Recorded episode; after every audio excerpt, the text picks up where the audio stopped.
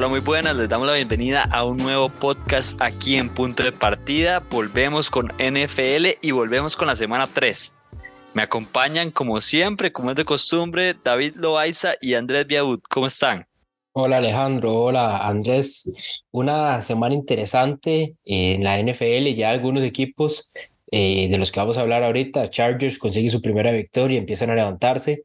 Eh, discusiones que teníamos dentro del grupo en nuestro chat eh, de, de, podcast, que si los Vikings pueden rescatar o, ya los Lions y los Packers se van alejando. Y bueno, también para sumarle, ¿verdad? A todas estas discusiones, un partido eh, de los Dolphins, la única, la única ocasión en donde la estrategia de, de, utilizar a todos los, a los mismos jugadores de un solo equipo hubiera funcionado para ganar un partido de Fantasy esta semana. Así fue la, la presentación de los Dolphins ante los Broncos de esta semana y me dicen que por ahí todavía se escucha, se escucha eh, el, el, canto de los touchdowns dentro de las instalaciones de Denver. Una semana con demasiado de qué hablar, eh, una semana bastante sorprendente con, con, ese, con esa chispa de la NFL, un par de partidos apabullantes y, y hasta con estrellas, estrellas en la gradería y todo en los partidos, entonces démosle. Sí, no, y una semana tres con bastantes sorpresas otra vez, como nos tiene acostumbrado la NFL. Eh, me fui yo en Survivor, me fui con los Jacksonville Jaguars, que les tenía mucha fe este año. Bueno, me decepcionaron. Nos fuimos. nos fuimos porque Andrés también se fue con los Jaguars, pero no, le doy el mérito a los Texans, que en realidad me, me ha sorprendido y me ha sorprendido mucho lo de CJ Stroud. Parece que sí es lo que se esperaba, ¿verdad? O hasta más. Este pudo haber sido el steal del draft. Se ve bastante bien CJ Stroud en una ofensiva que tampoco podemos decir que, que tiene todas las armas necesarias para ser un equipo efectivo. Poco, poco que decir también en, esa parte del Survivor, que yo sigo vivo y escogí, escogiendo a los Falcons, a los Giants y a los Seahawks en las primeras tres semanas. Sigo vivo y me quedan todavía los, los equipos fuertes para cerrar, para cerrar ese Survivor. Pero David, ¿está contando o rajando? Un poquito de los dos y si estuviera rajando, diría que en, el, en, el, en la quiniela en la que estamos formando parte, Chandy y yo, en una quiniela de compas, voy en el primer lugar empatado en estos momentos. Sí, Chandy como en el quinto, sexto lugar, ya no estoy seguro dónde es que está. Cuarto, cuarto, ya recuperé un poco, por lo menos, porque estaba así de octavo, estaba como de octavo, sexto, pero recuperé, por lo menos ya no estoy en récord negativo, pero bueno, así es la NFL. Y eso, que, y eso que no queremos decir nada de que los Cardinals ganaron a los Cowboys, y se fue mucha gente en su rival también, entonces y bueno, comencemos con el primer partido que vamos a repasar, un partido que le teníamos muchas expectativas, en realidad lo pusimos y todo en las aquí en las partes de predicciones, creo que yo fui el único que fallé porque me fui con los Vikings, ustedes dos se fueron con los Chargers. Y bueno, los Chargers le ganaron a los Vikings, los dejaron en 0-3, los Chargers consiguen su primera victoria de la temporada, muy ansiada, porque si no yo creo que se volaran, se volaban al entrenador Taylor, pero bueno, unos un partido como, como lo esperábamos, ¿verdad? Mucha poca defensiva, mucha ofensiva, diría yo y bueno, los Chargers salen al frente 28-24 en Minnesota. Y es que en este partido son, puede verse de dos formas. Eh, el poder ofensivo de los Chargers, pues si puede ser constante y seguir de la misma forma, o este es un partido único eh, donde lograron sacar la victoria, pero también, digamos, con condiciones que les favorecieron. Justin Herbert lanzó 40 pases para 405, touchdown, eh, para 405 yardas y 3 touchdowns. Eh, a eso súmele Keenan Allen con 215 yardas y Mike Williams con 121 yardas. Y eh, también que Keenan Allen tuvo un, una, una, un pase de anotación de 49 yardas. Entonces, vemos por ahí donde, y, y, un, y un partido donde Austin Eckler no estuvo presente, ¿verdad? Todavía sigue lidiando con la lesión. Entonces, vemos unos Chargers con una ofensiva bastante potente, pero al mismo tiempo, si eso puede, se puede, puede ser constante todas las semanas eh, o fue algo de de un, solo juego. Este era sin duda el partido de la semana, el, el, dos equipos, dos ofensivas totalmente explosivas, luchando para ver cuál conseguía su primera victoria de la temporada, algo que no se esperaba desde los análisis previos a la temporada. Eran dos equipos llamados a pelear por postemporada y, habían tenido un comienzo bastante complicado y terminan sacando el partido de los Chargers. Eh, me gustaría de poner en discusión eh, lo de Kirk Cousins, porque lleva tres partidos bastante, en los números bastante buenos, pero que al final no termina de ganar ninguno de los tres. Y les digo, vean las estadísticas, 32 de 50, 367 yardas, tres touchdowns, solo una intercepción. Esos son los números de un quarterback que tiene a su equipo en 0-3 y, y, la pregunta sería más como, ¿por qué creen que Kirk Cousins, teniendo esos números, y los Vikings siguen perdiendo? Porque la defensiva no está respondiendo, Andrés, en realidad, o sea, esa es la mayor clave. Pensábamos que jugadores como, como Hunter, que era un jugador clave, eh, jugadores defensivos que estaban pesando la temporada pasada, no lo están haciendo. Y además de eso, el juego terrestre, aunque a mí me parece que, que Dalvin Cook era un poco underrated, creo que se está demostrando bastante, porque yo era uno de las personas que pensaba que Madison en realidad podía cumplir ese rol y lo pensaba porque cada vez que, que Dalvin Cook no jugaba, Madison se veía muy bien, en realidad se veía igual que Dalvin Cook prácticamente, pero no está siendo un factor en realidad en esta ofensiva. Depende mucho de lo que pueda hacer Kirk Cousins, lo que pueda hacer Justin Jefferson, que claramente es su figura número uno, y además de eso su deep threat, que ahora es eh, Jordan Addison. Pero este equipo depende completamente del juego eh, aéreo y entonces se vuelve muy predecible esta ofensiva y la defensiva no responde. Entonces son muchos factores que yo creo que le van a pesar a los Vikings y me los esperaba mucho más competitivos. A eso podemos sumarle también que ah, el, el calendario tampoco los ha favorecido mucho.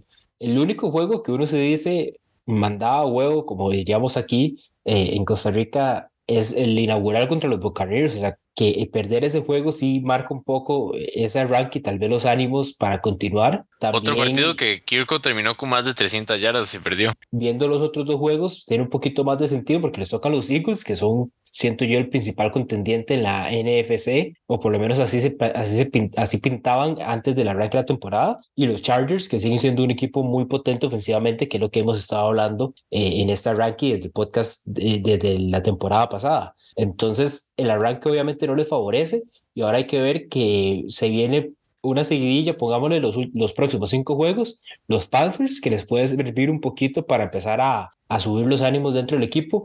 Los Chiefs, ya sabemos muy probablemente cuál va a ser el resultado en ese juego. Después van los Bears, los 49ers y los Packers. De esos tres partidos, los 49ers es el rival más fuerte y los Packers diría yo el partido más importante al ser un partido divisional que les puede ayudar a recuperar esa diferencia que les han sacado. Correcto, sí, estoy de acuerdo con todo lo que dicen y me gustaría agregar que Cousins además de, bueno, tener muy buenos números, eh, lo que termina, lo que le termina faltando para mí y por qué los Vikings no terminan de convencer, no terminan de ganar ningún partido esta temporada y la temporada pasada fue decepcionante, es que le hace falta ese, ese factor clutch, ese, esa jugada que necesitan para ganar, eh, esa, ese drive que le dan la bola a Minnesota, que, que, lo tuvieron este fin de semana, tuvieron la bola para ganar el partido, tuvieron la oportunidad y terminan eh, en un pase de intercepción en el red zone. Entonces. Pero una intercepción, Andrés, perdón por interrumpir, nada más que termina siendo más por el receptor.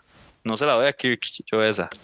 Sí, puede, puede ser, pero digamos, es una, un ejemplo más de la mala suerte que, que tiene Cousins al jugar. Y, y, de hecho, de hecho en, un, en un grupo de, de aficionados de, de, Packers estaban hablando que, que hay corebacks con mucha suerte y hay corebacks con poca suerte. Y, estaban diciendo que un ejemplo de eso era Purdy, que tiene una muy buena suerte, y Cousins parece que estuviera maldito en el hecho de que eh, nada le sale para poder ganar los partidos y para poder terminar de convencer, porque le ponemos esos números a cualquier otro quarterback y gana los partidos y, termina convenciendo más, ¿verdad? Entonces, eh, mucho, mucho de qué hablar y, mucho de qué ver esos Vikings, porque sí tienen un equipo talentoso, pero, pero parece que siempre están o, a punto de perder o perdiendo el partido por, por pocos puntos. Sí, y yo pensaría que es por eso mismo. O sea, ya sabíamos que Kirk Cousins, los tres tenemos bastante claro que en prime time no es un jugador clutch, pero este equipo podría o debería de poder resolver algunos partidos sin necesariamente tener que llegar a la última jugada. Y eso lo vimos en la temporada pasada. Uno de esos equipos que que más partidos ganó por una posición.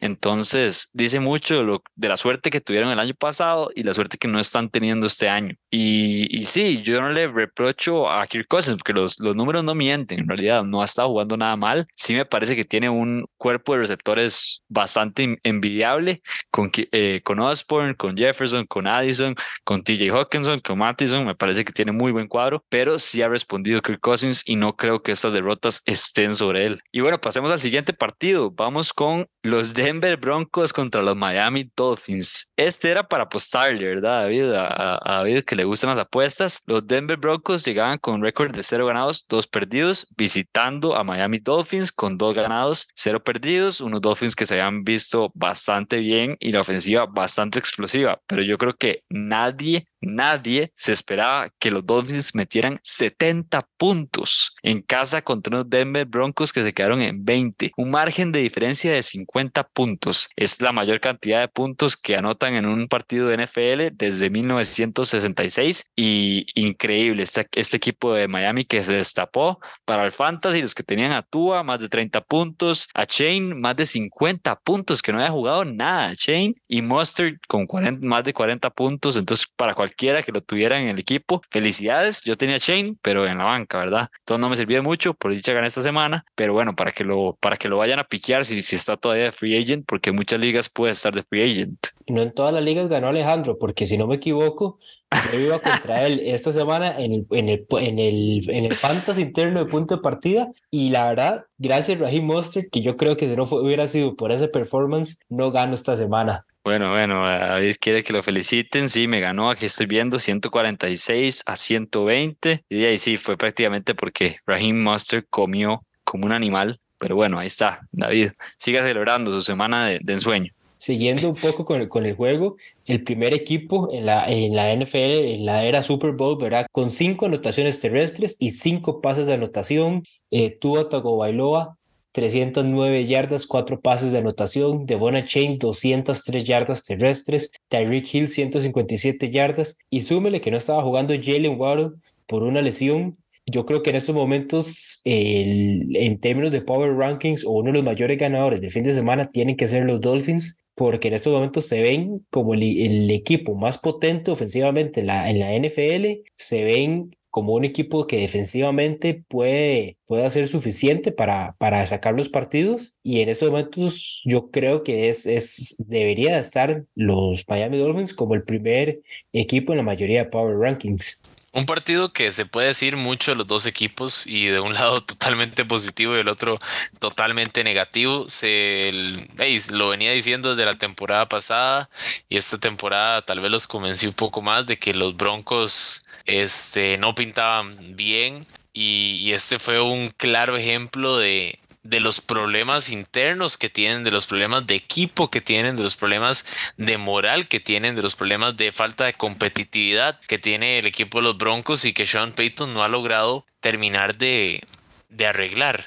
Siento que el, el, hecho de que, de que te, un equipo te anote 70 puntos es un claro ejemplo de que hay algo bastante mal en, en, en liderazgo y, y, en, y, en, orgullo, ¿verdad? Eso por el lado de los Broncos. Por el otro lado, estuve viendo bastante de Mike McDaniel esta, esta mañana. Me salió un video bastante interesante sobre su ética de trabajo. No sé si ustedes sabían, el hombre llega a las 3 de la mañana todos los días a, a, la oficina de los Dolphins porque lo echaron. Él, tuvo un, un job de assistant en Houston Texans y lo echaron por llegar tarde dos veces. De ahí en adelante él decidió llegar más temprano que nadie y, no volver a desaprovechar su oportunidad porque ese es el, el, trabajo de un sueño para él y es que uno lo ve y es como, como un nerdito del, del fútbol americano y, es un genio en, las jugadas que tuvo, los diseños que tenían contra los Broncos mostraban algo, luego lo quitaban, parecía, parecía un mago eh, con la carta de aquí la ves y aquí no la tienes y, por aquí a Chain, por acá Tyreek Hill, por allá Monster. De fijo, Miami pinta súper bien para el resto de la temporada y, los Broncos no me sorprendería que Russell Wilson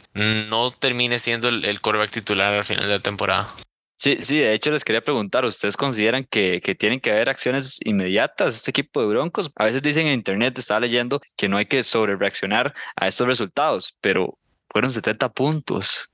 70 puntos, 50 puntos de diferencia contra un equipo que, ok, Miami está muy bien y todo, pero no es como que el año pasado llegó al Super Bowl, no, no, es, que, no es que son los Chiefs que llevan cuatro años ganando la, la, la conferencia. O sea, me parece que, que sí, sí hay que tomar medidas drásticas para esta semana con este equipo de Denver. Siento que no va a ser fácil que se muevan de Russell Wilson por el contrato y, y lo que puede ser significar que es una decisión bastante difícil, pero siento que en el momento donde Russell Wilson ya no tenga el control del equipo o Russell Wilson vaya en contra de Sean Payton y no lo deje hacer lo que tiene que hacer para arreglar eh, el problema o al menos mejorarlo, siento que no van a dudar en, en dejar de, de percibir de, sus servicios y, tratar de buscar en otro, en otro lugar. Eh, siento que a Sean Payton no lo van a echar bueno, siento que van a echar primero a Wilson que a Sean Payton y a ningún equipo profesional de la NFL deberían de meter 70 puntos en un partido. Eso es, eso es eh, totalmente inaceptable. Yo lo que iba a, comentar ahorita era que, bueno, es un arranque 0-3, las cosas no pintan como que en algún momento vayan a, reaccionar o vayan a mejorar. Todavía en, en, en el fútbol universitario, ¿verdad? No tengo como mucha eh, mucho conocimiento, no, no, pongo tanta atención, pero se habla mucho de que los quarterbacks que vienen ese próximo año vienen también con mucho talento, con mucho nivel y, y, podrían, digamos, en el caso de que este equipo quede en las últimas, últimas posiciones, eh, podría estar ahí de una vez el cambio de Russell Wilson. Y como nosotros mencionábamos, eh, me parece que había sido Wood, puede que Russell Wilson también se retire toda esa temporada después de, de un par de fracasos en Denver de forma consecutiva importante revisar o, poner atención las próximas dos semanas, diría yo, que se vienen dos partidos, uno contra los Bears y uno contra los Jets. O sea, de, ahí, de estas dos semanas yo creo que ya podemos definir cuál es el peor equipo en la NFL, dependiendo de cómo queden estos resultados de los Broncos en las próximas semanas. Y, y también para cerrar con este tema Miami, ¿ustedes consideran que, eso, que Miami tiene chances de llegar al Super Bowl? ¿Lo ven como verdadero candidato en esta división que acordémonos que está los Chiefs. Bueno, eh, pensábamos que era la, la conferencia más complicada, pero se debilitó, ¿verdad? Se debilitó porque los Bengals, por está lesionado. Los Bills tienen dudas y bueno, los únicos que quedaron son los Chiefs, pero ustedes los ven como contendientes a este equipo de Miami. Yo realmente los Bills son los que les veo y a pesar de, de ese rank, son los que los veo como con mayor eh, como la mayor amenaza hacia este equipo, los Dolphins. Los Chiefs es el único hecho sería por Patrick Mahomes y Travis Kelce un poco, porque hemos visto que, que el resto de, la, de las armas ofensivas, tanto el, el grupo de receptores como el grupo terrestre, no son, ¿verdad? No son esa mejor combinación o los mejores jugadores que podrían tener en estos momentos. Y más allá, diría yo que en esos momentos los Dolphins tienen que ser los favoritos en la, en la, en la conferencia en esos momentos. Sí, yo siento que los Miami Dolphins es el claro favorito por, por lo contundentes que han sido, eh, pero, pero ahí están, ahí están cerquita los Bills y los Chiefs y, nos encantaría ver cómo se miden entre ellos para ver si explotan las ofensivas otra vez o más bien se vuelve un partido como más, más defensivo, más, más conservador. Y bueno, vamos con el siguiente partido. Una de las sorpresas de la semana, los Baltimore Ravens recibían a los Indianapolis Colts, unos Colts que yo creo que yo no daba nada por los Colts esta temporada. Anthony Richardson ha sido una sorpresa, pero ni siquiera jugó Anthony Richardson era Garner Minshew, el suplente que estaba de titular, y el equipo de los Colts logra sacarle la ventaja, propiciarle su primera derrota a los Ravens esta temporada, 22 a 19 en overtime. Justin Tucker falló una patada, pero no lo podemos culpar porque era una patada de 61 yardas y le faltó nada para, para clochar este gane para los Ravens, pero sí me parece que este equipo de Baltimore se cayó ofensivamente en el último cuarto.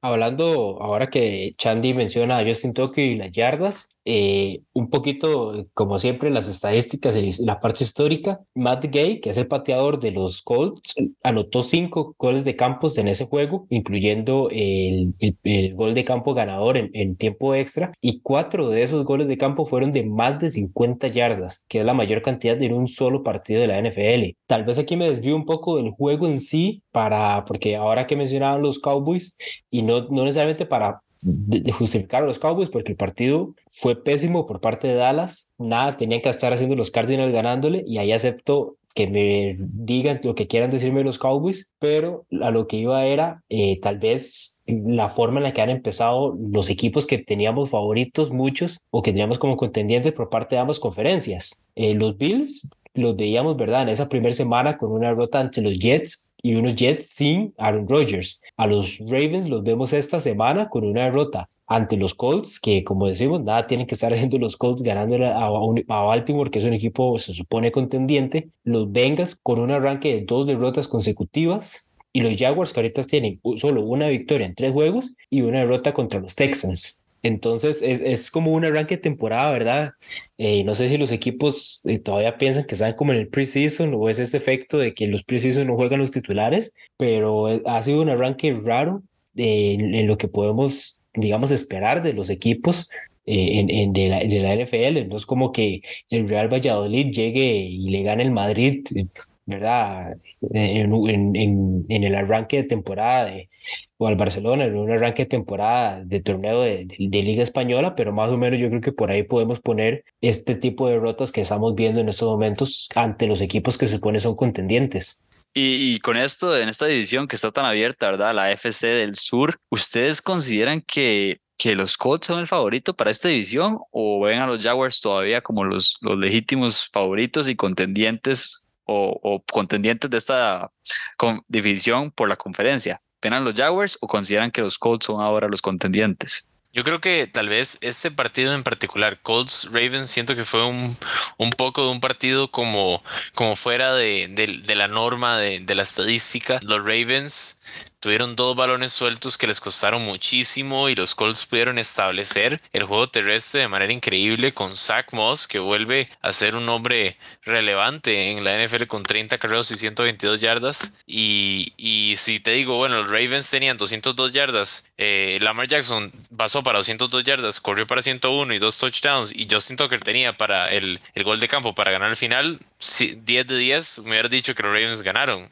terminaron perdiendo. Entonces, siento que fue un partido como un poco outlier y, no, no me apresuraría a darles a los Colts como los favoritos de la división para llevársela. Siento que todavía les falta demostrar un poco más y los Jaguars siento que también les ha faltado conectar, se han visto mal, pero todavía no estoy lo suficientemente este, claro para poder, poder cambiar ahí los rankings. Entonces, para mí me gusta Jacksonville de que se lleve esa división.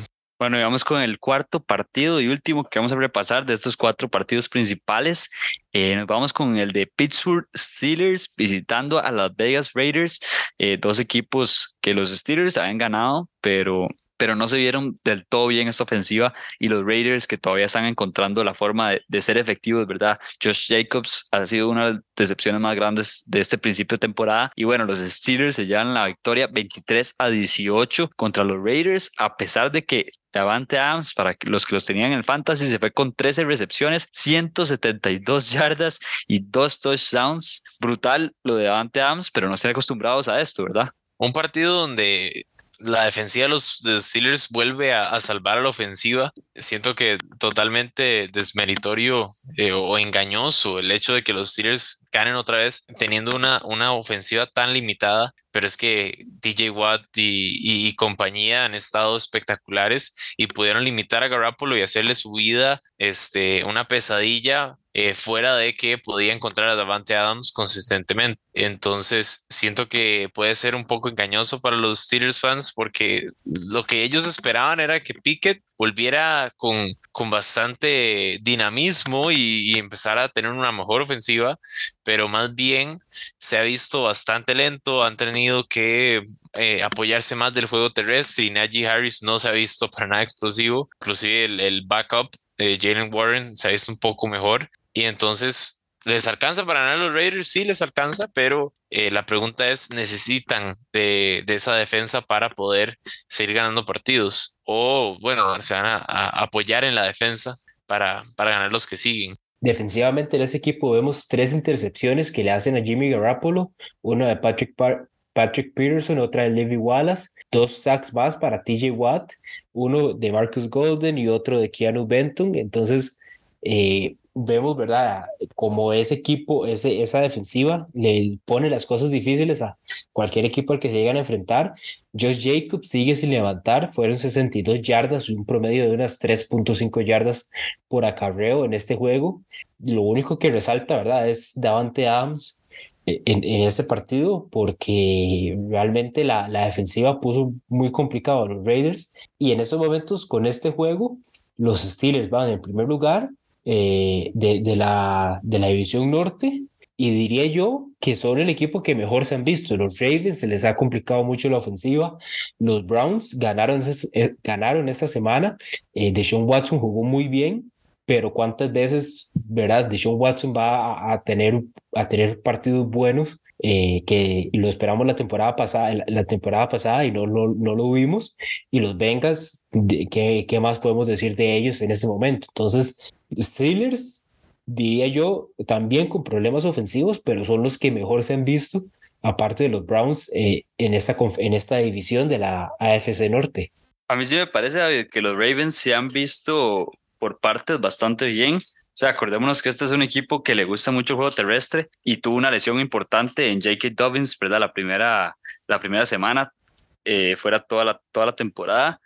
Sí, creo que este equipo tal vez tuvo que haber pensado o, o, o haber visto la posibilidad de que le pasara esto a J.K. Dobbins, que en realidad es un prospecto que a mí me encanta, pero que las, pero que las lesiones no lo han dejado tranquilo desde que entró a la NFL. Pero este equipo, los Ravens, sí me parece que tiene una idea más clara que, que los, Browns me gustan, pero siento que hay mucho, mucho morbo alrededor de ellos. En el tema de John Watson me parece que están como al borde de que pase algo. Y estos Steelers ofensivamente no, no me gustan, la verdad. Siento que son muy dependientes a hacer todo perfecto y no tienen jugadores explosivos para, para poder contrarrestar a equipos grandes.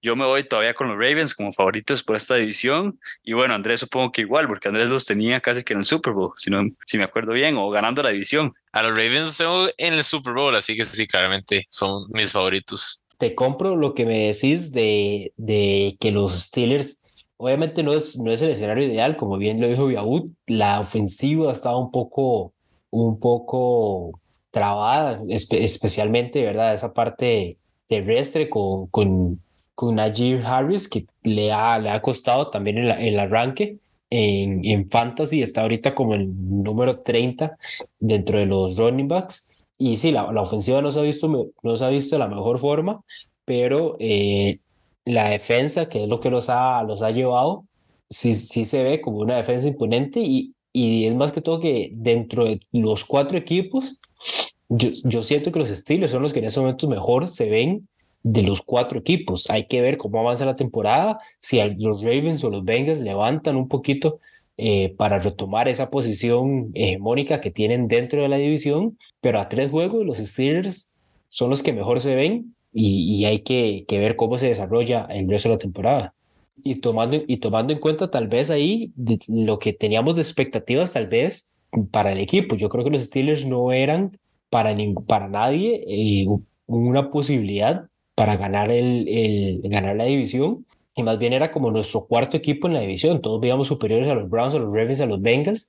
Y en esos momentos creo que esa diferencia no se nota tanto. Esa superioridad que deberían de tener los otros equipos sobre los Steelers no se nota tanto. Eh, y siento que de al momento van superando expectativas en la temporada estos, estos, estos Steelers. Sí, pero la acaban de ganar los Raiders, ¿verdad?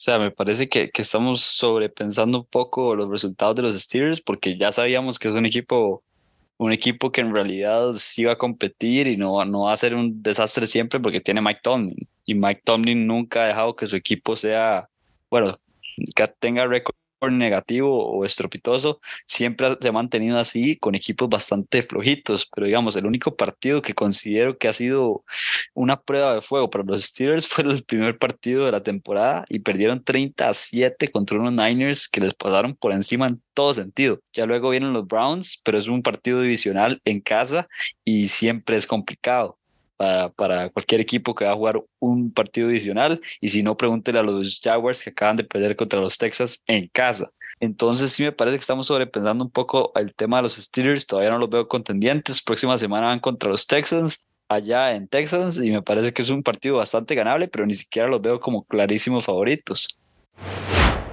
Bueno, y ahora vamos con la parte de Rapid Fire. Aquí les repasamos todos los partidos y de forma rápida y concisa. Entonces comencemos.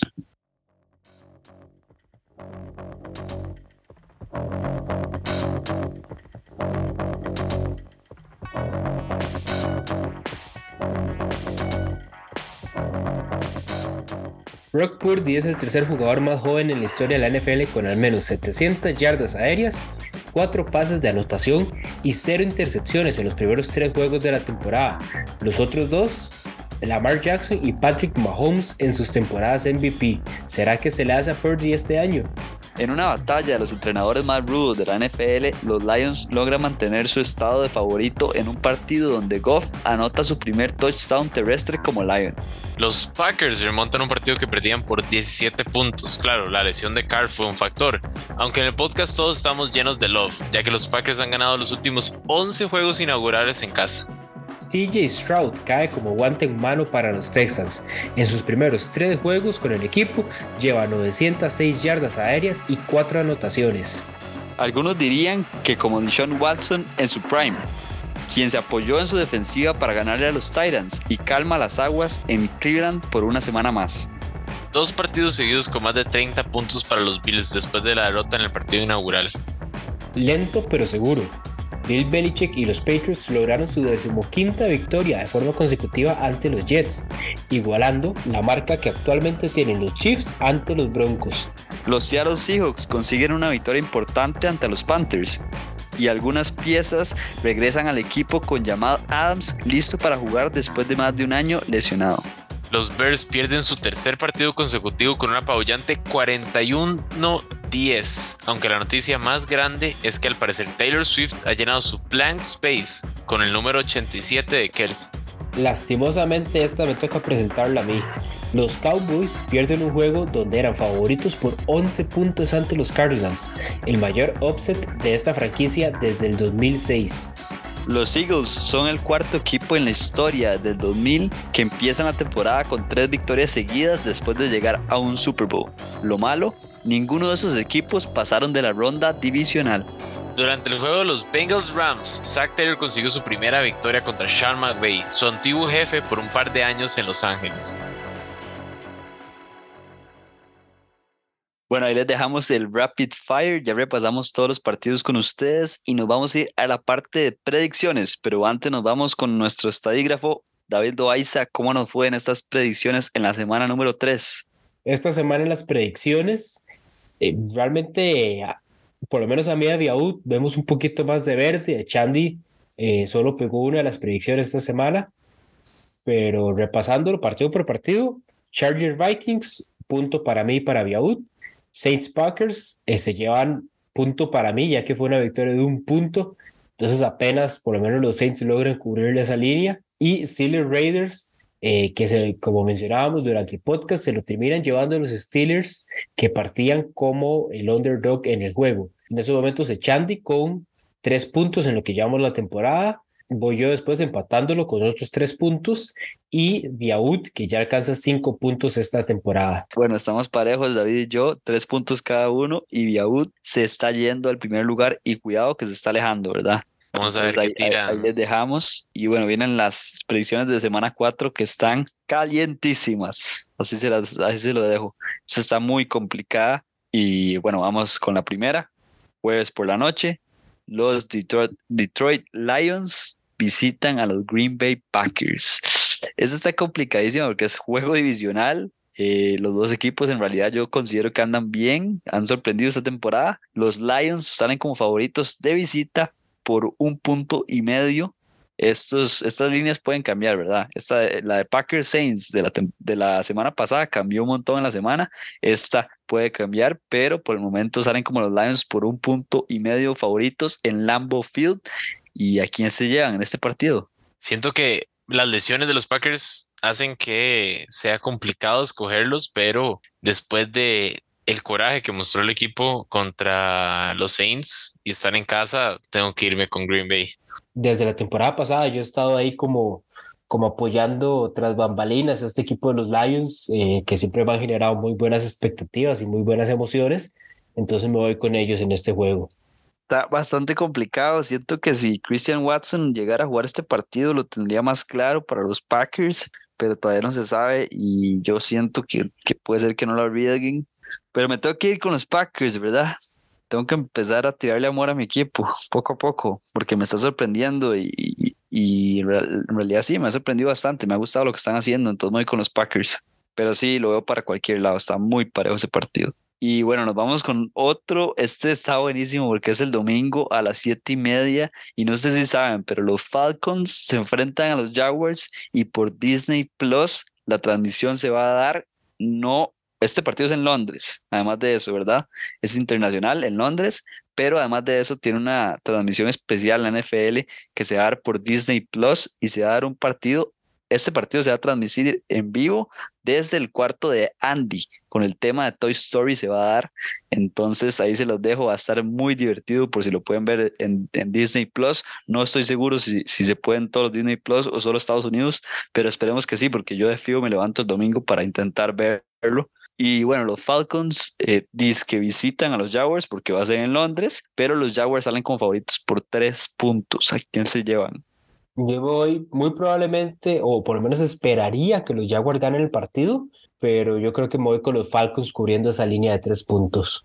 Yo creo que es como el partido de, de arreglarse sí o sí para los Jaguars. Me voy con los Jaguars porque todavía confío en que son un buen equipo y han tenido mala suerte. Ya si pierden este partido el domingo me empiezo a preocupar, la verdad. Qué difícil porque tengo que remontar a Andrés, pero me copian todas los, los, las respuestas y además se las dice primero, entonces parece que yo lo copio. Pero bueno, yo me voy con los Jaguars también. Em, los Falcons, la verdad, me parece que es un, es un equipo que miente un poco, ese récord de dos ganados y un perdidos. Este equipo es muy limitado y depende mucho del juego terrestre. Aunque los Jaguars, ¿verdad? Poco a poco se, se están encontrando muchas grietas en esa defensa. Y bueno, vamos con el último partido de esta semana. El equipo de Miami Dolphins, los que andan red hot, visitan a los Buffalo Bills allá en Buffalo tres puntos como favorito el equipo de los Bills. Me sorprende un poco la línea, pero bueno, están en casa, sabemos que es muy complicado el clima ahí, es un, no es un domo, es abierto, se le puede complicar a Miami y salen como favoritos entonces los, los Bills por tres puntos en casa. ¿A quién se llevan? Yo me monto al tren y me voy con Miami. Echandi, tira usted primero para que no diga que, que me copia. Yo me voy con los Bills. Me voy con Buffalo. A mí me gusta mucho Buffalo y creo que le puede poner la primera derrota a la temporada a los Miami Dolphins. Yo siento que va a ser un partidazo. Espero que sea un partidazo. Y creo que la mano caliente, los dos la tienen bastante caliente, pero creo que la que tiene más caliente son los Dolphins. Pausota ahí. Pausa, sí, lo siento. Pero me voy con Mike McDaniel. pausa, no, pausota, como iba a decir. este, me voy con los Dolphins porque creo que son los que tienen la ofensiva más completa. Bueno, ahí estamos, tiramos la, la, última, la última predicción diferente, por lo menos Andrés y yo. Eh, David se fue un poco más por los underdogs. Bueno, está muy interesante. Aquí les dejamos eh, las líneas, las predicciones y el podcast. Les recuerdo seguirnos en redes sociales como punto de partida CR. Estamos con podcast de todo, fútbol nacional, Champions, NFL, ahorita vuelve la NBA, ¿verdad David? Y entonces ahí les invito a ver todo nuestro contenido Muchas gracias por acompañarnos y nos vemos la otra semana en la semana 4 de la NFL.